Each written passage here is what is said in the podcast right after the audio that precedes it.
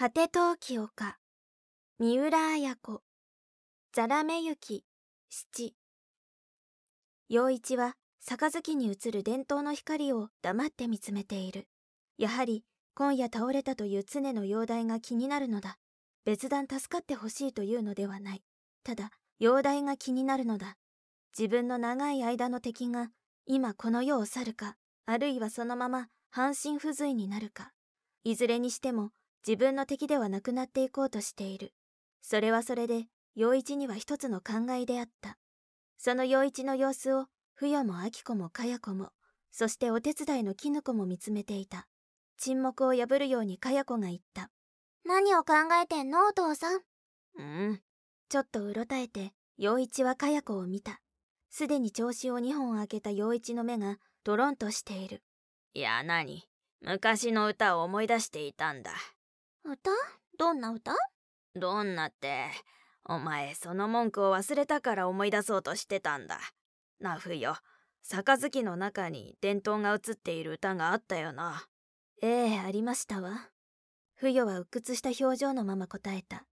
陽一の心がここにないことを不与は感じ取っている。歌ってみろよ不与不与の歌はしっとりと潤いがあってうまい。以前はよく低い声で歌っていたものだ嫌ですよあなた。嫌ってことはないだろう嫌ってことは。だってあなたかやちゃんのおばあちゃんがどんな容体かわからないのに。まだ死んだわけじゃないだろう。死んだら何とか言ってくるさ。おい歌えよ。珍しくしつこく陽一は食い下がる。と黙ってすき焼きの鍋をつついていたあき子が顔を上げて言った。お父さん私歌うわ。その歌私知ってるわ思い詰めたような眼差しで陽一を見つめたまま明子は歌い出した。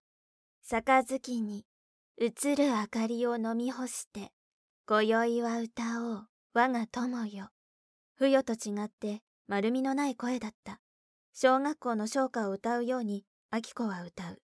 陽一はポンと膝を叩いてさあさあその歌その歌と表紙を取りながら共に歌い出した。途端に佳代子が言った。何よ？何も今夜歌うことないじゃない。いくらあきこさんのおばあちゃんじゃなくてもそんな歌歌うことないじゃないの。かや子はあきこを睨みつけた。あきこは黙ってかや子を見たがあなたのお父さんだって歌ったじゃないの。お父さんはねおばあちゃんのことが心配だから歌ったのよ。心配で心配でたまらないのよ。でも歌えと言ったのはあなたのお父さんよ。何もあきこさんにまで歌えとは言わなかったわでも私の母に歌えって言ったわ。母は嫌だって言うのに歌えって言ったわ。だから私歌ってあげたのよ。文句を言うならあなたのお父さんに言ったらどう？アキコはもはや以前のアキコではなかった。あなたのお父さんという言葉が聞く三人のそれぞれの胸にトゲを刺すような言い方だった。陽一が「そうだそうだ。歌えと言ったのは俺だもんな。だがなアキコ。わしはかや子だけの父さんじゃないよ。お前の父さんでもあるんだよあらそうですか。アキコはちらりと陽一を見、小鉢に鍋の肉を取って入れた。あらそうですかはないだろう。ちゃんとお前のために立派な家だって建ててやったじゃないか。アキコは箸を置いて姿勢を正した。あの、あの家は私、いりません。何？いらない？いりません。陽一は顔をこわばらせた。何が不足でいらないんだ？何が不足で？今ここでそれを言いたくありません。アキコがうつむいた。かや子が手を叩いてま本当？アキコさん本当にいらないの？わざと覗き込むように顔を近づけるかや子にアキコはきっぱりと言ったいらないわあんなうち。あんなうち。言葉が過ぎますよアキコ。さすがに不与もたしなめた。が陽一は手酌で酒を継ぎむっつりとそれを煽った。あんな家か。何がアキコにそう言わせたのか。陽一は探るようにアキコを見た。アキコは硬い表情で箸を使っている。かや子は二つ目の卵を小鉢にほぐしながらへえあんな家ね。あの辺で一番生かすじゃないの。かっこがいいわよ。ベージュ色の壁だって屋根の形だってそれに塀だってブロックでなくて鉄柵だから開放的だし私ならあの家に住みたいな。誰一人かや子の言葉に答えるものはない。あき子はおとといあの家に行ってみた。陽一が鍵を渡してくれたからだ。ひとしと住む家をあき子も見たいと思っていた。仙台にあき子がいると分かった時陽一は電話で「お前の家ができているんだからな。何の遠慮もしないで帰っておいで」と言ってくれた。それはあき子にとって嬉しい言葉だった。ひとしから結婚の申し込みを受けたのは半月ほど前の2月20日だった。スキー場に2人で行った2度目の時だった。ひとしは言った。まああきこさん。僕ねスキーは下手なんだ。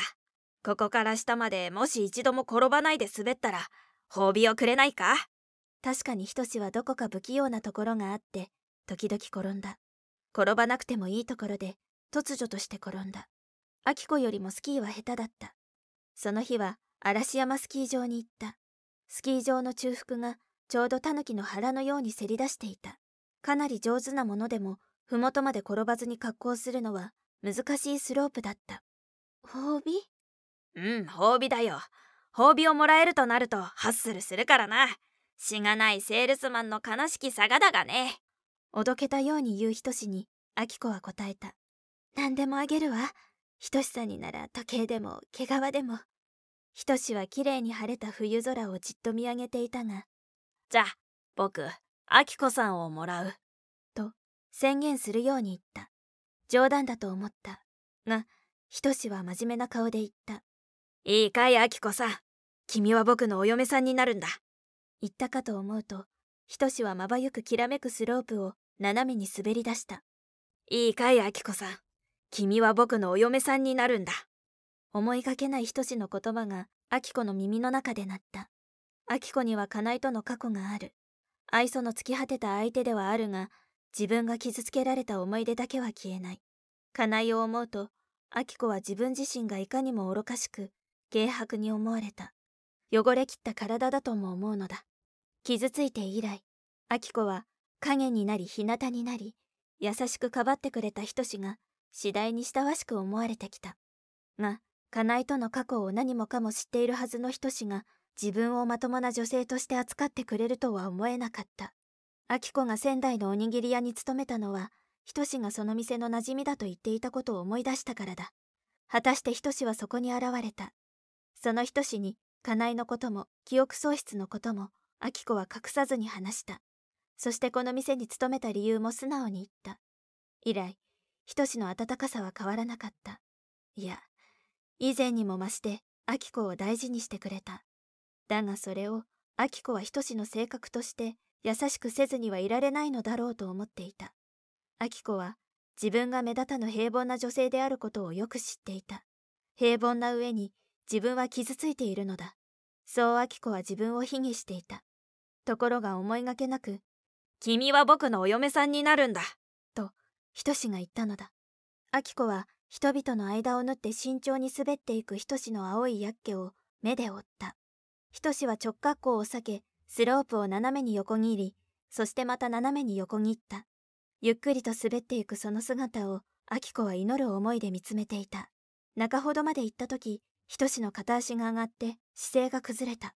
はっとあきこは息を詰めた。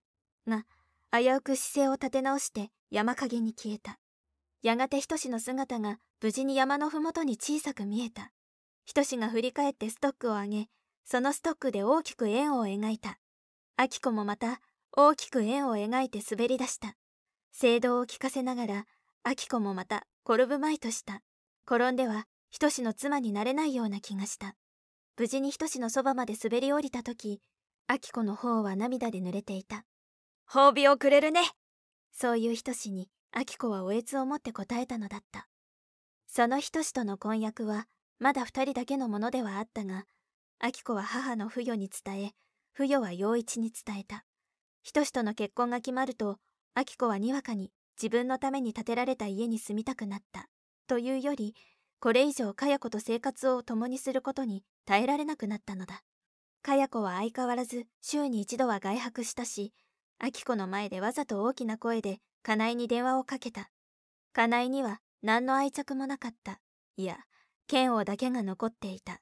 それだけにかや子の口から金井の名を聞くことは忘れたい過去の世界に引き戻されるようでやりきれなかった。アキコは生まれ変わったようになりたかった。過去とは絶縁したかった。そのためにはかや子のそばから離れねばならなかった。かや子の世界から離れようとした時アキコは自分のために建てられたという家をにわかに見ておきたくなったのだ。いや見ておきたいというよりもすぐにもそこに移り住んでしまいたくなったのだ。でアキコは陽一に言った。あの本当に私に家をくださるんですか？おおあげるとも。どうしてだね。あの一応ちょっと見たいんです。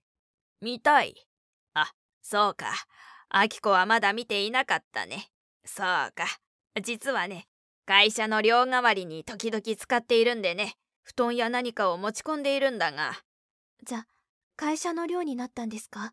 いや家は建てたがお前が急にいなくなったろう。それでだ営業所から出張してくる連中を止めたりしてね。ま有効に使っていたのさ。いいよ。そのつもりなら明日にでも見に行くがいいさ。そう言って陽一は鍵を渡してくれた。もう一つ鍵はあるがね会社の者が預かっているから陽一はそう付け加えた。そのもう一つの鍵を実は安子が持っているとは無論お首にも出さない。明子はできたら一人ででも4月には移り住みたいと言いその翌日午後地図を頼りに一人で出かけていった。その家は橋宮家から3キロほど離れていて美瑛川の堤防近くに立っていた。行ってみると明子が漠然と想像していた以上に瀟洒な建築だった。門から玄関まで56メートル入る両側に七かまどや荒らぎの植え込みのあるのも若い自分たちにはもったいないように思われた。ドアの鍵穴に鍵を差し込んだ瞬間明子は名状しがたい感動を覚えた。それは自分の新しい運命が今この瞬間に開かれるようなそんな強い感動であった。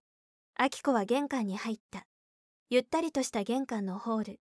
ホールの上のシャンデリア風の伝統作り付けの洒落た下駄箱。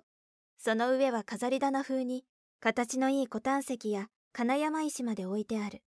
その一つ一つを眺めながら明子は改めて陽一の温かい配慮を感じ取っていた。ホールの真正面にレモン色の絨毯を敷いたやや幅広な螺旋階段がある。明子はそこから降りてくる人志を想像しながら微笑した。左手のドアを開けると床の間付きの十畳の和室があった。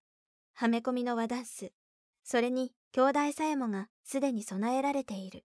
その奥は十畳の洋間で南から日がいっぱいに差し込んでいた。応接用3点セットが置かれ淡いグリーンの絨毯が清潔な感じだった。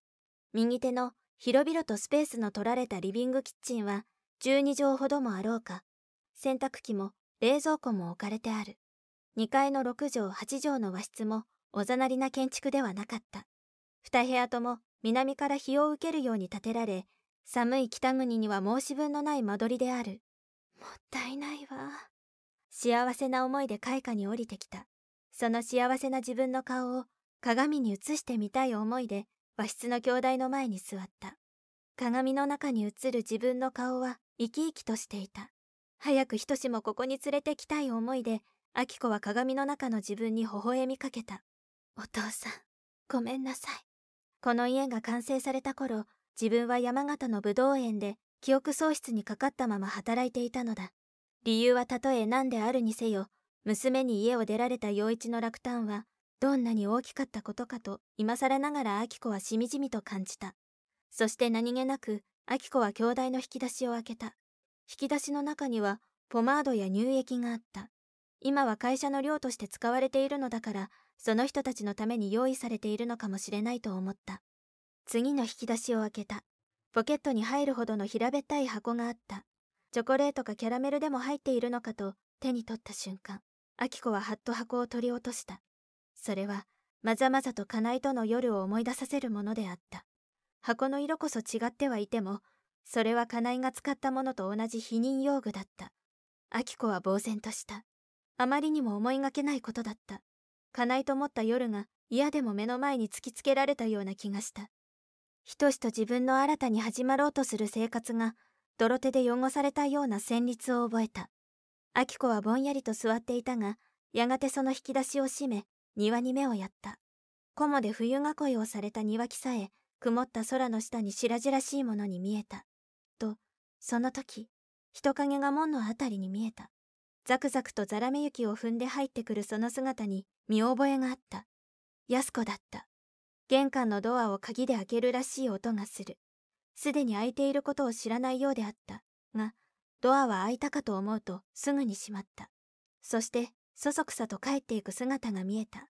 おそらく明子のブーツを玄関に見慌てて帰ったのであろう。明子は全てが分かったような気がした。陽一が一つの鍵を持ちもう一つの合鍵を安子が持っていることの意味を。その時の安子の姿を思い出している明子にかや子が言った。じゃあ私がもらうわよあの家。いいことあきこさん。どうぞ。明子は抑揚のない声で答えた。小説「果て陶器丘」集英社文庫。朗読七瀬真由